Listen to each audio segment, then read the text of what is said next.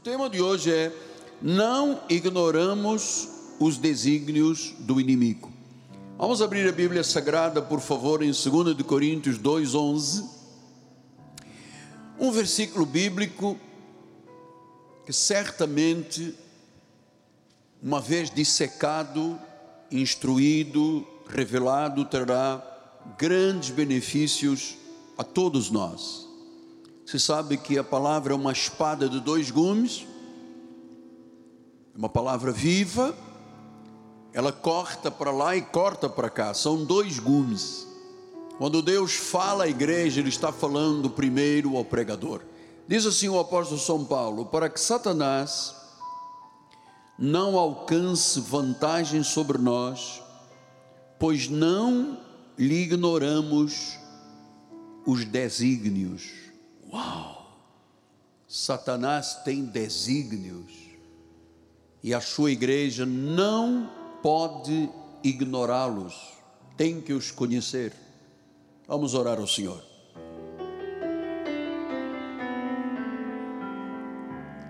Senhor Jesus Cristo, mais uma vez, ó oh Deus, eu digo: eis-me aqui. Eis-me aqui para usar as minhas cordas vocais, a minha mente, o meu coração,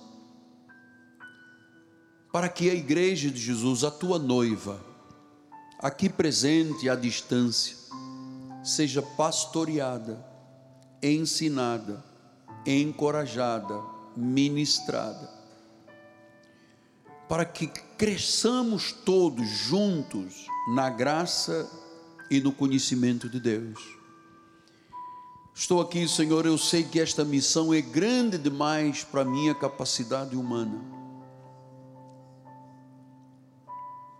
Eu sou pó. Eu sou o menor. Sinceramente, Deus, eu creio que sequer sou digno de ser chamado de apóstolo. Mas tu me amaste, me escolheste, me separaste. E agora, Senhor, está em tuas mãos tanto querer quanto realizar. Fala, Senhor, fala através dos meus lábios. Eu diminuo, eu diminuo neste altar para que seja Cristo a ser exaltado.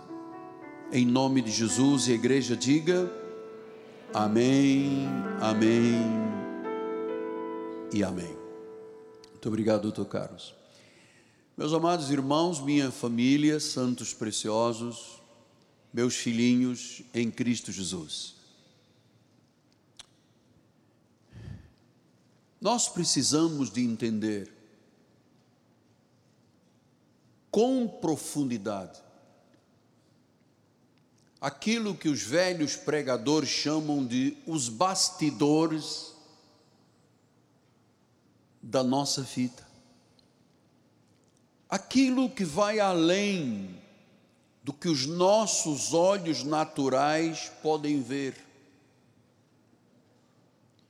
Nós precisamos de conhecer os bastidores da nossa relação com Deus. Entender que é o Senhor Jesus Cristo que está puxando as cordas. É Ele que tem domínio absoluto sobre a nossa vida e o nosso destino. É Ele que está puxando as cordas, é Ele que está nos bastidores. Nós não vemos com os nossos olhos, mas o salmista David, no Salmo 37, diz: O Senhor firma os passos do homem bom, firma. Então, quem está lá nos bastidores, no dia a dia, invisível, quem está lá puxando as cordas da nossa vida, quem está firmando os nossos passos é o Senhor. E diz o versículo 31 que no coração desta pessoa que está com os passos firmados com Deus ou por Deus, diz que tem a lei de Deus no seu coração. os seus passos não vacilarão, porque quem está com o domínio dessas cordas da nossa vida é Deus. O salmista no Salmo 119, 130 diz: e firma os meus passos na tua palavra, não me domine iniquidade alguma. Em Provérbios 20, 24, o Senhor diz: os passos do homem são dirigidos. Então, quem está lá nos bastidores dirigindo os nossos passos, diz que é o Senhor. Às vezes nós nem entendemos os nossos caminhos, porque não se pode ver com os olhos físicos, mas é Ele que está puxando as cordas da nossa vida, é Ele que tem domínio absoluto, é Ele que dirige os nossos passos, mesmo que não entendamos o nosso caminho. Você sabe que isto é tão importante você saber, porque há muitas pessoas que vivem precisando sempre da aprovação das outras pessoas. Eu não vou fazer sem fulano de tal me dizer. Eu vou precisar de uma orientação. Então, ouça, no final, quem tem a última palavra, quem tem a palavra final na nossa vida, é o Senhor Jesus Cristo. Ouça, é a vontade dele que sempre prevalece é a vontade dele. É ele que está lá puxando as cordas. É ele que está lá nos bastidores que você não vê. A mão dele não se vê fisicamente, mas é ela, esta mão que está sobre a nossa vida. Então, muitas pessoas estão sempre necessitadas da validação de outras pessoas, sempre desejando a opinião do próximo, achando que a voz do povo é a voz de Deus, e isto é um ledo engano. A voz do povo não é a voz de Deus. A primeira vez que foi pedido ao povo que dissesse com a sua voz o que era melhor, matar Barrabás ou matar Jesus, o povo que pensavam que era a voz de Deus diz: mata, crucifica Jesus e solta Barrabás. Nem a voz democrática é verdadeira.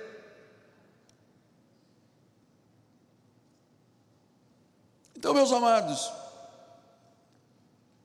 nós precisamos de encontrar hoje a segurança naquilo que a palavra de Deus diz, porque não tendo a segurança, os desígnios de Satanás prevalecerão sobre a vida das pessoas. Eu me recordo, uma vez conversando com uma senhora que estava começando a frequentar, ela não pertencia, estava apenas frequentando, chamado turista espiritual. Ela disse: Eu estou habituado, eu não tomo nenhuma atitude sem consultar a cartomante e os búzios. Me recordo de outra pessoa dizendo: para viver eu preciso de ir a uma profeta que tem sempre uma palavra profética para a minha vida. E isto, meus irmãos, é uma atitude de falta de fé. Eu não preciso de saber o que as cartas dizem ou não dizem, muito menos uma voz de uma pessoa que mora não sei onde, que quando as pessoas vão lá se consultar, não faça isto quem está nos bastidores, puxando as cordas, é o Senhor Jesus Cristo. É Deus que tem a palavra final sobre a nossa vida. E nós temos que dar toda a atenção àquilo que Deus diz e não à opinião do próximo. É bom liberar dessa amarra. Veja o que diz Paulo aos Colossenses, no capítulo 2, ele diz: cuidado. Esta palavra grega, blepo, cuidado, atenção, abra os olhos, seja vigilante. que ninguém vos venha enredar com sua filosofia. Quer dizer que muitas vezes as pessoas, em vez de procurarem em Deus e na palavra e no altar, elas se deixam enredar por filosofias, vãs sutilezas, tradição dos homens, conforme tradição dos homens, é um rudimento do mundo, mas não é segundo aquele que está lá nos bastidores, movendo sem você ver, pois é ele que tem a palavra final. Nós não podemos deixar nos enredar. Quando você se deixa enredar por filosofias, vãs sutilezas, tradição dos homens, muitas vezes você cria na tua vida uma prisão espiritual.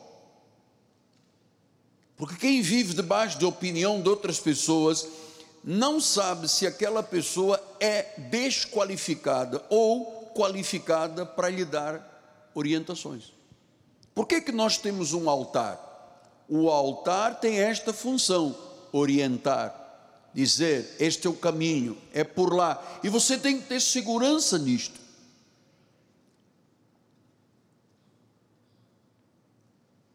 Você não pode ficar dependendo, assim como aquela senhora dependia da cartomante e dos búzios, e chegou aqui à igreja continuando indo à cartomante, isso é dramático, porque às vezes são enredos diabólicos estão no meio disso aí. Paulo, quando escreve aos Coríntios, em 2 Coríntios 10, 12, ele diz: Porque não ousamos classificar-nos ou comparar-nos com alguns que se louvam a si mesmo, mas eles, medindo-se consigo mesmos e comparando-se consigo mesmos, revelam insensatez. Não ousamos nos classificar ou nos comparar com pessoas que se louvam a si mesmo. Isso é um grave problema na vida, porque, oh, aquele irmão, oh, aquela irmã. Então, nós, come, perdão, nós começamos a querer ouvir. Isto é uma revelação de insensatez. Nada pode estar acima da palavra sagrada não podemos colocar opiniões e ideias dos outros sobre aquilo que a Bíblia diz, nada pode estar acima da palavra de Deus. Diga eu creio. É aqui que está a resposta. Jesus disse isso em Isaías: disse, As minhas palavras são muito mais, os meus caminhos, aquilo que eu digo é muito mais alto do que os vossos caminhos ou do que as vossas palavras. Então nós temos que ter cuidado e vigiar de quem ouvimos. Se alguém que se louva a si mesmo, né, que se põe no lugar de Deus, dizendo-se voz de Deus, nós precisamos ter muito cuidado, vigiar de quem nós estamos ouvindo. Ah, quem você permite que sussurre ao teu ouvido espiritual?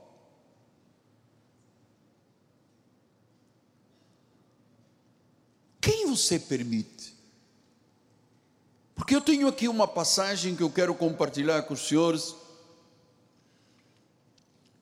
que é a vida e uma experiência tremendamente profunda, dolorosa, aonde você vai ver a intervenção de pessoas que não acrescentaram, pelo contrário.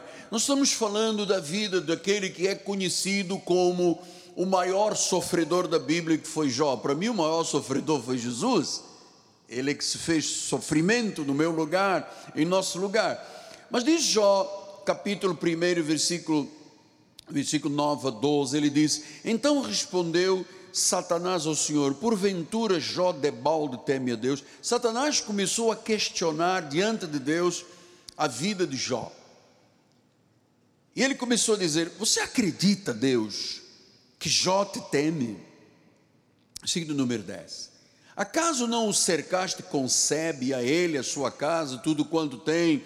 A obra das suas mãos abençoaste, os seus bens se multiplicaram na terra. Satanás estava com inveja da prosperidade, da abundância, daquilo que Jó se tornara. Depois diz o versículo de número 11: Estende, porém, a mão e toca-lhe em tudo quanto tem, e tu vais ver se ele não vai blasfemar contra ti na tua face. Então, Satanás queria provar diante de Deus que Jó só temia a Deus porque Deus o havia abençoado, porque as das suas mãos estavam multiplicadas. E ele tem a ousadia de dizer: tá, então estenda a mão, toca-lhe em tudo quanto ele tem, tu vais ver como é que ele vai blasfemar. Ele estava dizendo: se Jó perder todos os bens, se você tocar nas coisas que ele tem, nessa multiplicação, essa bênção, ele vai começar a blasfemar, vai amaldiçoar o Senhor. Então, Satanás colocou Jó diante de um cenário de julgamento. Porque Satanás, que não é onisciente, não é onipresente, não é onipotente, pensou que se Jó perdesse dinheiro, casas, terra, família, ele iria começar a blasfemar contra Deus. E ele estava lá para provar isto, usando todos os métodos que ele tem de engano e de mentira. E claro, se você conhece um pouco dessas histórias bíblicas, desses personagens, você vai ver que parte dos planos que o inimigo tinha contra Jó envolvia pessoas. Ele ia usar pessoas para fazer Jó blasfemar e amaldiçoar a Deus. E ele usou, diz o versículo número 15, de repente deram sobre ele os sabeus, que são os inimigos para destruir as coisas que ele diz. Mataram seus servos à espada, só eu escapei. Versículo número 17. Falava ainda quando veio outro e disse: Dividiram-se os caldeus. Então ele teve colocado por Satanás os sabeus e os caldeus contra Jó para destruir o império de Jó. E você sabe que Jó perdeu tudo. Perdeu os bens, as casas, o gado, os empregados, os filhos. Ele perdeu até a saúde.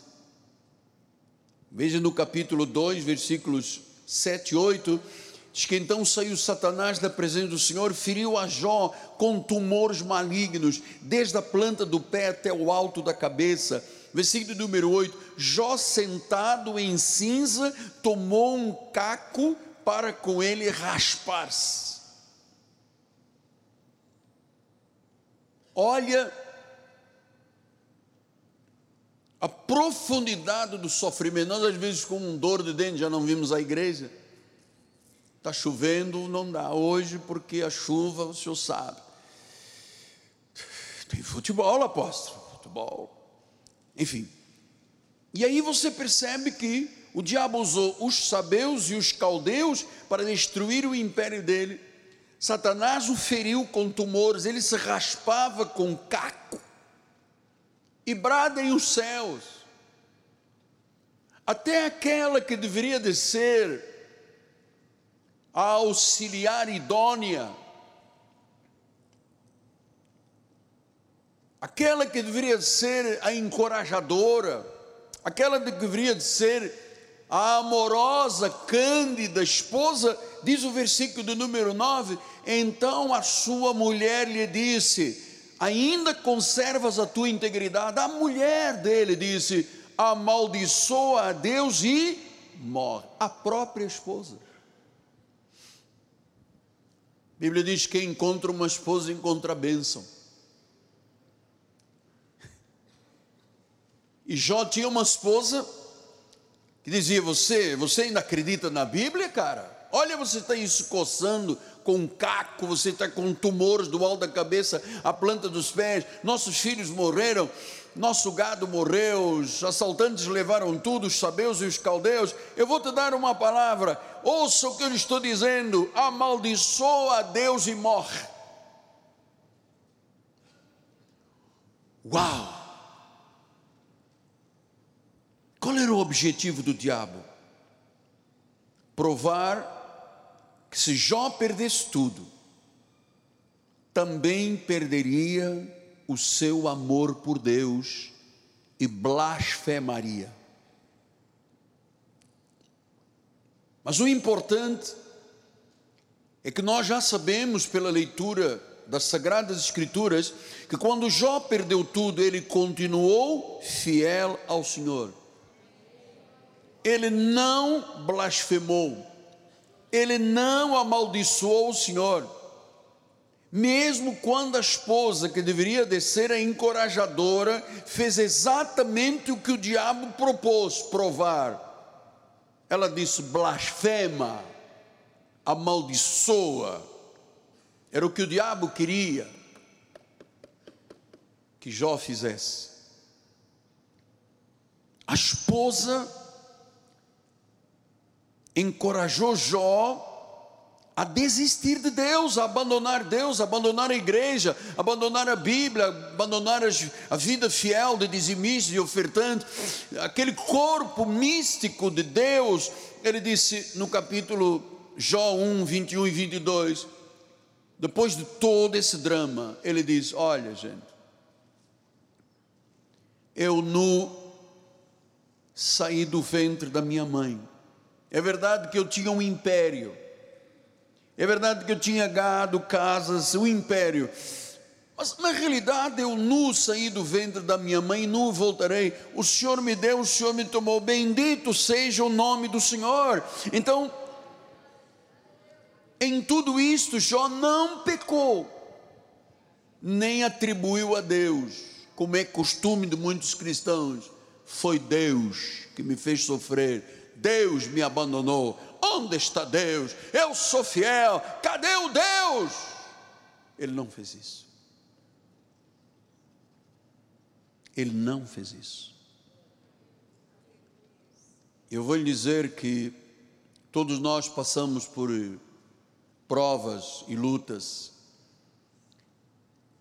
Em algum momento, certamente você passou ou passará por lutas eu vou dizer que as minhas não têm sido fracas, têm sido fortes.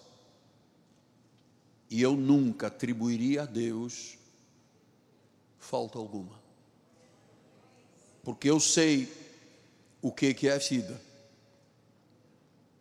Eu convivi com vida e morte durante nove meses dentro de CTIs e dois anos dentro de hospitais militares.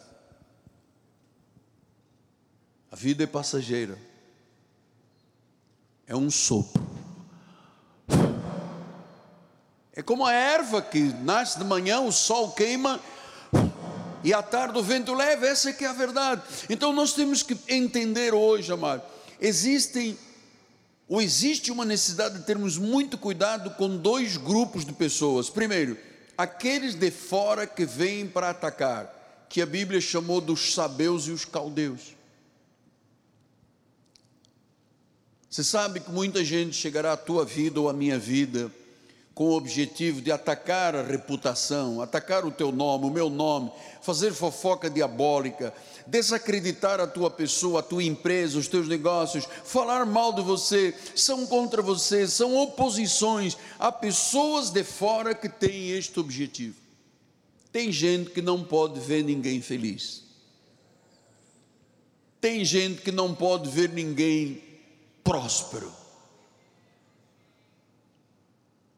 Eles têm a intenção de Satanás, fere a reputação, fere o nome dele, desacredita, fala mal. Vai ver como ele abandona tudo.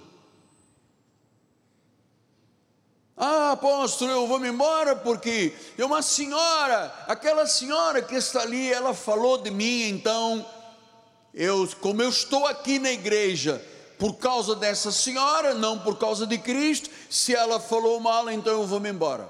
Você percebe como é que o inimigo usa de fora e de dentro? Bom, olha com Jesus. Olha só com Jesus. João 7:1. Passadas estas coisas, Jesus andava pela Galileia porque não desejava percorrer a Judeia, visto que os judeus procuravam fazer-lhe um carinho, Procuravam o quê? Os judeus, os religiosos.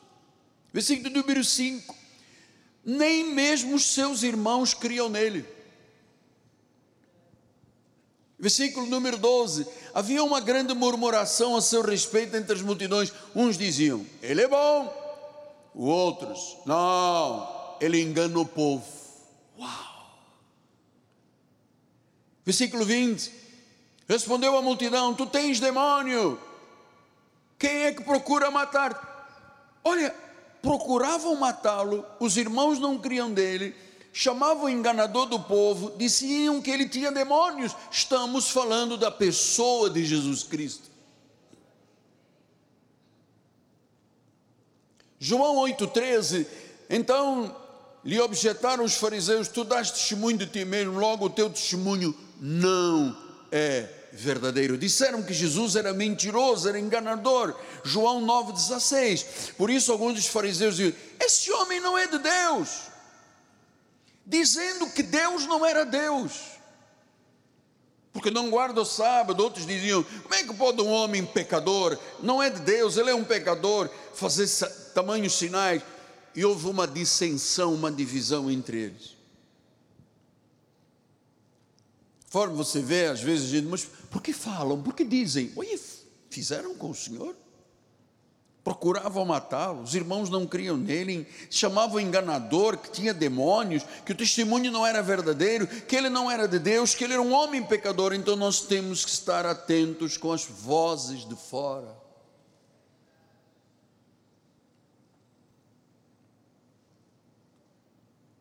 Mas às vezes nós temos que ter atenção com os de dentro. Aqueles que às vezes estão no nosso círculo íntimo.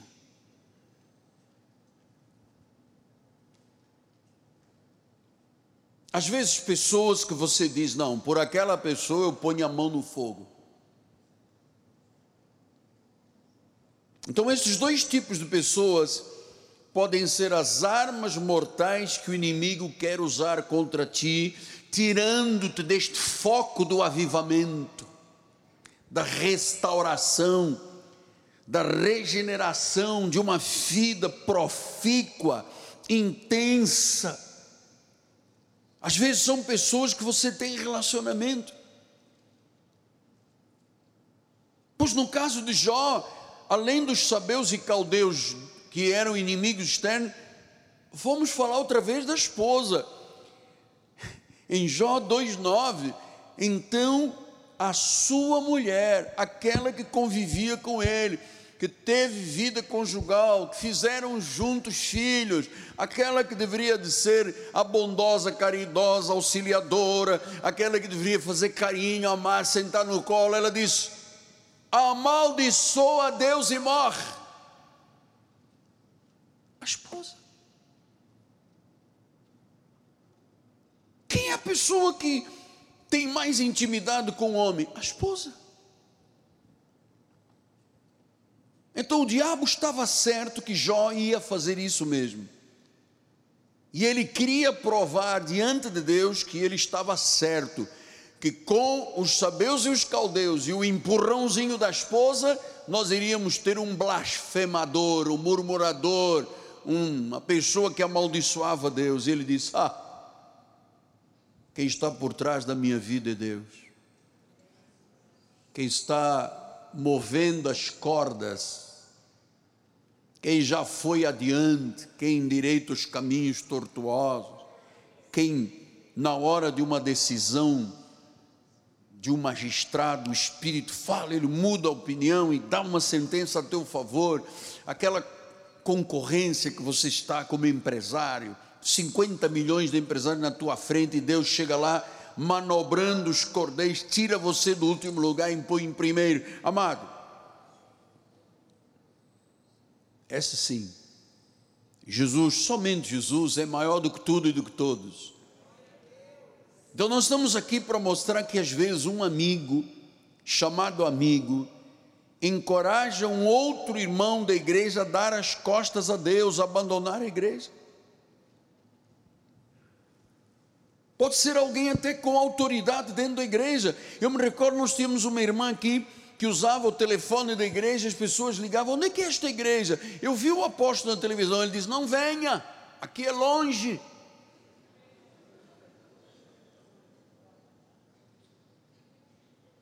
Aqui tem buraco de tatu, aqui tem problema, às vezes passa uma bala, não sei onde. Então, era uma voz que encorajava as pessoas a não virem à igreja. E era uma pessoa de autoridade dentro da igreja. Paulo já havia falado disto, quando ele falou de Mineu e Fileto, em 2 Timóteo 2,16, ele diz: Evita igualmente falatórios inúteis, profanos, pois os que deles usam passarão a impiedade ainda maior. Além disso, a linguagem deles corrói como câncer, entre os quais estavam dois irmãozinhos, consagrados, jejuando. Um chamava-se Mineu e o outro Fileto. Ele disse que a linguagem deles era corrosiva como um câncer. Versículo número 18. Estes se desviaram da verdade e eles asseveravam que a ressurreição já se tinha realizado e começaram a perverter a fé de alguns. Veja, não eram uns, um caldeu ou um sabeu que veio de longe, eram irmãozinhos da comunidade, Imineu e Fileto, que corrompiam, desviados da verdade, pervertiam a fé das pessoas. Versículo número 18: Entretanto, o firme fundamento de Deus permanece e tem este selo. O Senhor conhece os que lhe pertencem, Ele conhece a minha vida e a sua vida. Amado, Deus te conhece. Conhece até os pensamentos antes deles virem à boca como palavra, ele já sabe tudo. Nosso nem um fio de cabelo cai, nem uma folha de uma árvore. É ele que mexe os cordelinhos da nossa vida, amado. É ele que está nos bastidores dizendo: anjo, livra eles lá, senão vai. E, e o anjo livra. Olha, não vá aquela hora Parece, ah, eu me atrasei. Não, não atrasou. Foi Deus que te livrou de um acidente lá na frente. Ah, meu Deus. Ah, meu Deus. Ele disse: O Senhor conhece os que lhe pertencem, a partes da injustiça, todo aquele que professa o nome do Senhor. Versículo 20. Ora, numa grande casa não há somente utensílios de ouro e prata, há também de madeira e barro Alguns de prata e ouro são para honra, outros, porém, são para desonra. E eu vou lhe dizer, amado, não permita nunca que o seu nome seja para desonra de Deus. Ele diz no versículo 21: Assim, pois, se alguém a si mesmo se purificar destes erros, será utensílio de honra, santificado, útil ao seu possuidor, estando preparado para toda a boa obra. Amados, nós temos que nos purificar de erros. Que às vezes você dá ouvidos, mandou no WhatsApp, mandou uma mensagem, ligou para casa, você viu, não viu, já viu, ouça este áudio, ouça, amado, Olha, tem sabeus e tem caldeus, mas tem mineto e tem filete. E tem mais, diz em 2 Timóteo 4,10: Demas amou o presente século, me abandonou. Tem Demas. Deus não está falando o vizinho, Deus está falando o povo de Deus. Versículo número 14 tem mais. Alexandre Latueiro causou-me muitos males. Olha, Demas que abandonou foi para o mundo. Emineu e Filete. Isto gente da casa.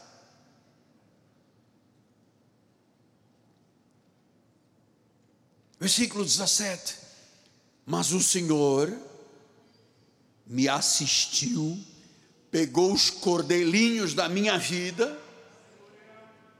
me revestiu de forças, para que por meu intermédio a pregação fosse plenamente cumprida e todos os gentios ouvissem, eu fui libertado da boca do leão. Versículo número 18: O Senhor me livrará também de toda obra maligna, me levará a salvo para o seu reino, a Ele a glória pelos séculos dos séculos. É Ele que está trabalhando com os cordelinhos da nossa vida, meu amado. É Ele.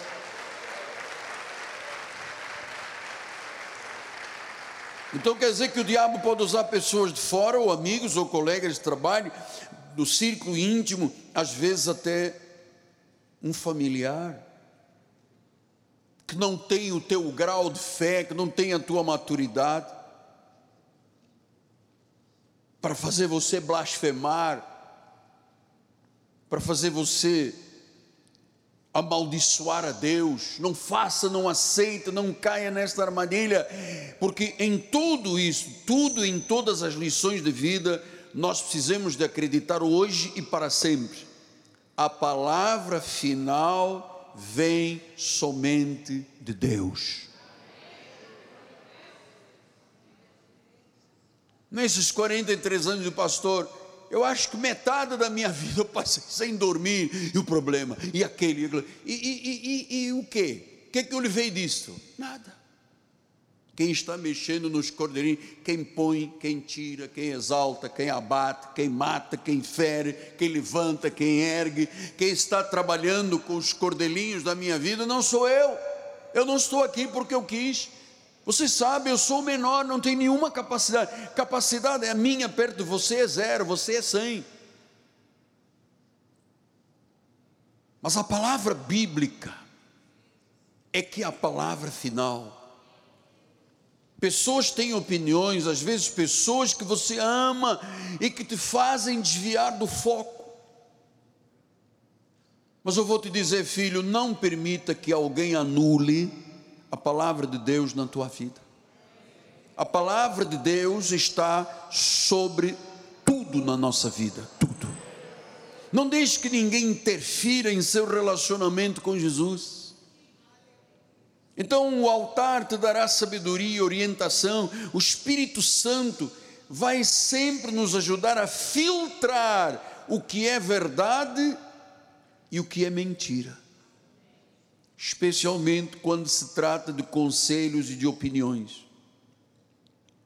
Nem todo mundo que dá conselhos tem as melhores intenções do coração. E eu descobri coisas muito interessantes, só porque é muito tempo, é uma jornada muito grande. Há pessoas que secretamente se alegrariam se você caísse, se você abandonasse, se você blasfemasse ou se você se desviasse. Eles iriam dizer: ah, Eu sabia. Vão ter uma alegria grande se você adoecer, vão ter uma alegria grande se você se desviar ou se você cair. São pessoas levantadas por Satanás. Veja o caso de Judas. Ele andava entre os doze apóstolos, era ele que carregava a bolsa do dinheiro, era o tesoureiro, portanto, ele tinha um currículo muito importante para Jesus lhe dar a bolsa para ele administrar o dinheiro, ele era o tesoureiro. Mas diz Lucas 22, 3: Ora, Satanás entrou em Judas, chamado Iscariotes, que era um dos doze. Eu sei que ele era o filho da perdição, mas ele andava ali com a bolsinha de dinheiro, ele o tesoureiro usado pelo diabo. Um dia Pedro passou por esse drama, Mateus 16, 23. Olha o que diz Jesus, voltando e disse a Pedro: Arreda de Satanás, tu és para mim pedra de tropeço, porque não coagitas das coisas de Deus e sim dos homens. Ou um momento em que Pedro ouviu a voz de Satanás e começou a repreender Jesus. Pedro, ele andou sobre as águas. A sombra dele, onde ele passava, curava a gente. Mas houve um dia que ele começou a repreender Jesus: Você não vai morrer, você não. E, e, e, e, nitidamente Jesus disse: Isso não é a voz de Pedro, é Satanás. Vá-te retro.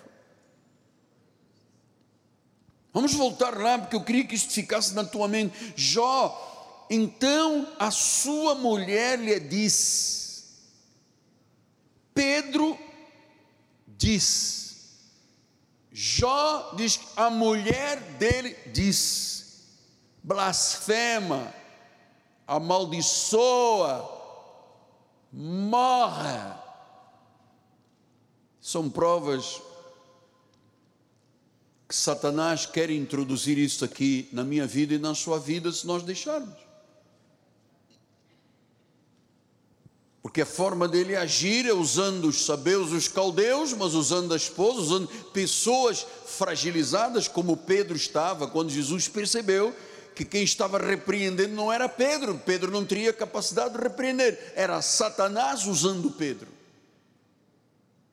Então nós precisamos de discernir os espíritos. 1 João 4 diz isso.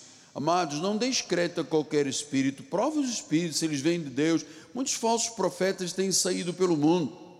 Versículo 4: Filhinhos, vós sois de Deus, vocês já venceram os falsos profetas. Maior é aquele que está em vós do que aquele que está neste mundo.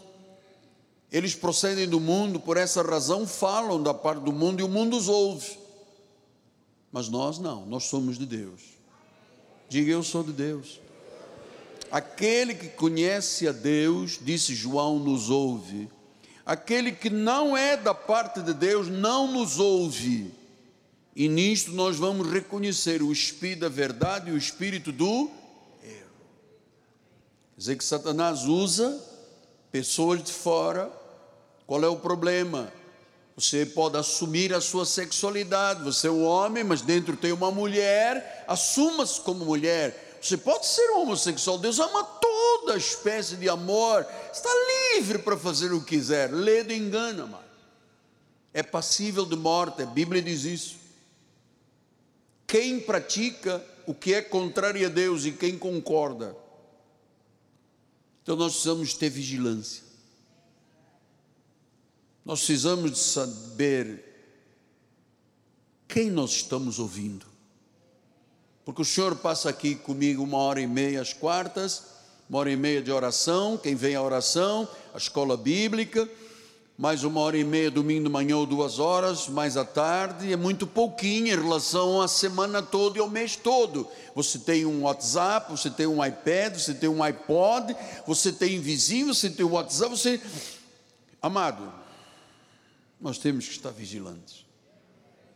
Nós precisamos estar cercados de homens e mulheres piedosos, cheios do Espírito Santo, guiados pelo Espírito Santo. Eu terminaria com uma passagem de João 1, 45 e 47.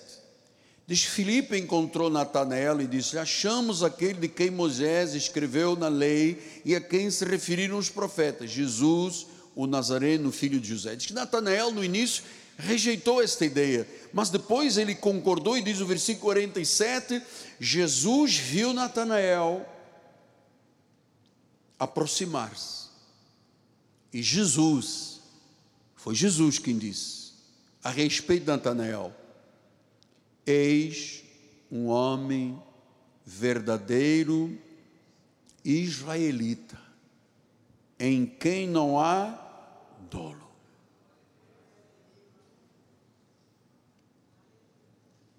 Em quem não há procedimentos fraudulentos, em quem não há fraude, em quem não há uso de má fé, em quem Natanael não induz outras pessoas a más práticas. E como advogado, eu lhe digo juridicamente: o dolo é aquela deliberação de violar a lei eu sei que é errado, eu sei quais são as consequências, eu sei que é contra a lei, mas eu vou fazer. E as consequências vêm. E a pessoa estava ciente de que a, conse a consequência seria aquela.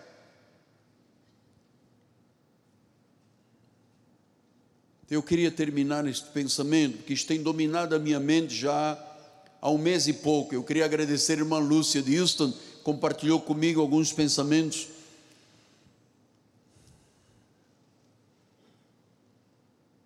Nós temos uma vida para viver. Eu tenho lhe mostrado aqui com muito respeito esta ampulheta todos os dias, virando de um lado para o outro, de um lado, parece até chato, não é? Todo dia o apóstolo está aqui com isso, mas todos os dias eu estou lhe dizendo que todos os dias nós temos uma vida que precisa de ser vivida e não desperdiçada. Eu tenho um preceito. Eu só ouço a voz de Deus. Eu passo muito tempo de joelhos. Eu busco a face dele.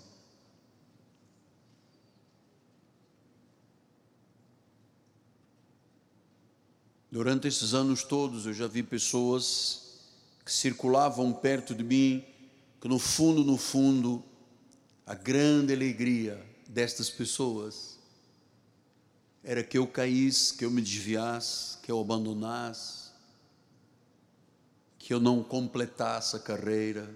Era uma alegria secreta. Às vezes eu via nos olhos das pessoas a alegria secreta de que, pô, se esse indivíduo aqui bater com a cabeça no chão vai ser uma maravilha, porque se desintegra a graça. Ele é um reformista, e então as pessoas vão dizer: está vendo o reformista?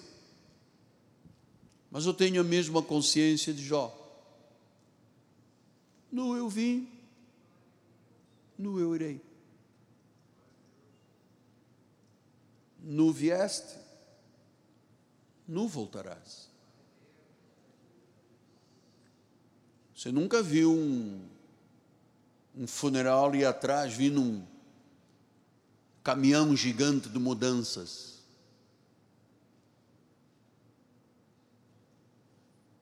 Eu não vou levar o meu carro, a minha casa, meu anel, meu terno, mas eu quero ser sempre um vaso de honra. Deus conhece o nosso coração. Deus conhecia o coração de Jó. Deus sabia que, porque maior que fosse a provação, ele nunca blasfemaria contra Deus, nunca abandonaria a igreja, nunca rasgaria a Bíblia, nunca diria: Oh Deus, cadê? Diz que nos lábios de Jó não havia dolo. Ele acreditava em Deus. Ele sabia que as cordinhas, quem as manipula é Deus. Às vezes você pode estar olhando para uma situação e dizendo: Uau, acabou. Não tem jeito. E Deus está lá, lá atrás. Conforme eu disse, nos bastidores da nossa vida. Ah, se não fora assim, todos nós já teríamos sido consumidos. Então, o que é que Deus quer neste minuto final? Nossa fidelidade, nosso compromisso com a palavra porque Deus está preparando um ministério aqui em diversos lugares do mundo para um grande avivamento, para nós vermos sinais, prodígios, maravilhas, roldões de pessoas se convertendo, vidas transformadas, mas isto depende muito também do estado espiritual de cada um de nós. Seja fiel. Seja fiel, porque a experiência de muitos anos e eu já lhe disse isso, eu sempre volto lá atrás, quando eu era um garoto e fui consagrado ao ministério. Passaram os 43 anos. E, e vou lhe dizer, nesta caminhada aqui, eu já passei coisas inimagináveis, inimagináveis. Nem nos maiores pesadelos da vida eu pude imaginar que um dia eu teria que passar por isso. Estou aqui de pé, como a comunidade diz, né? livre, de pé, lúcido, orientado, a mente de Cristo ativada e com a aprovação de Deus. É isso que Deus quer. Sabe por quê?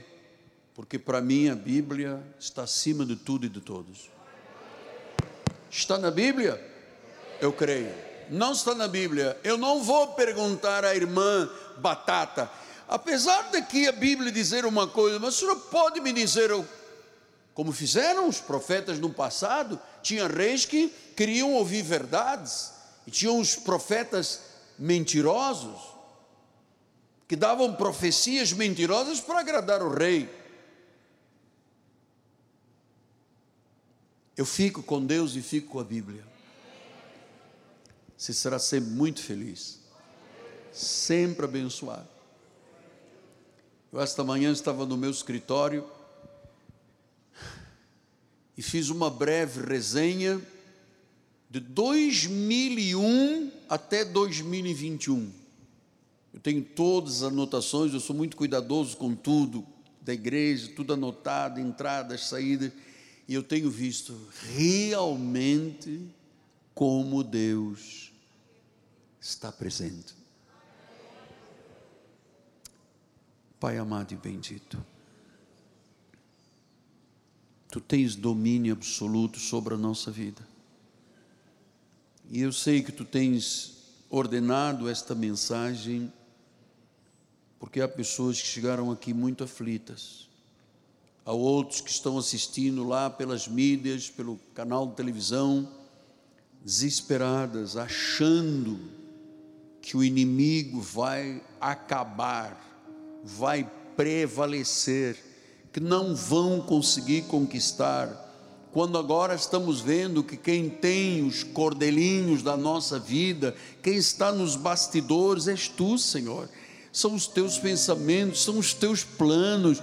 Tu disseste: Eu tenho planos para a vossa vida. Eu é que sei que pensamentos eu tenho a vosso respeito. São pensamentos de paz, são para vos dar o fim que desejais, são para verem a minha glória. É Ele,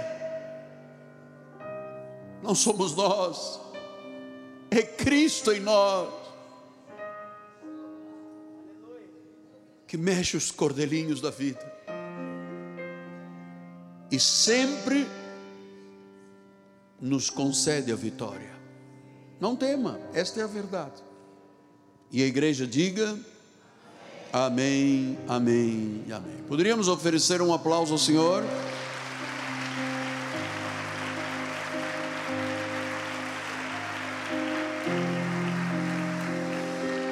Glória a Deus.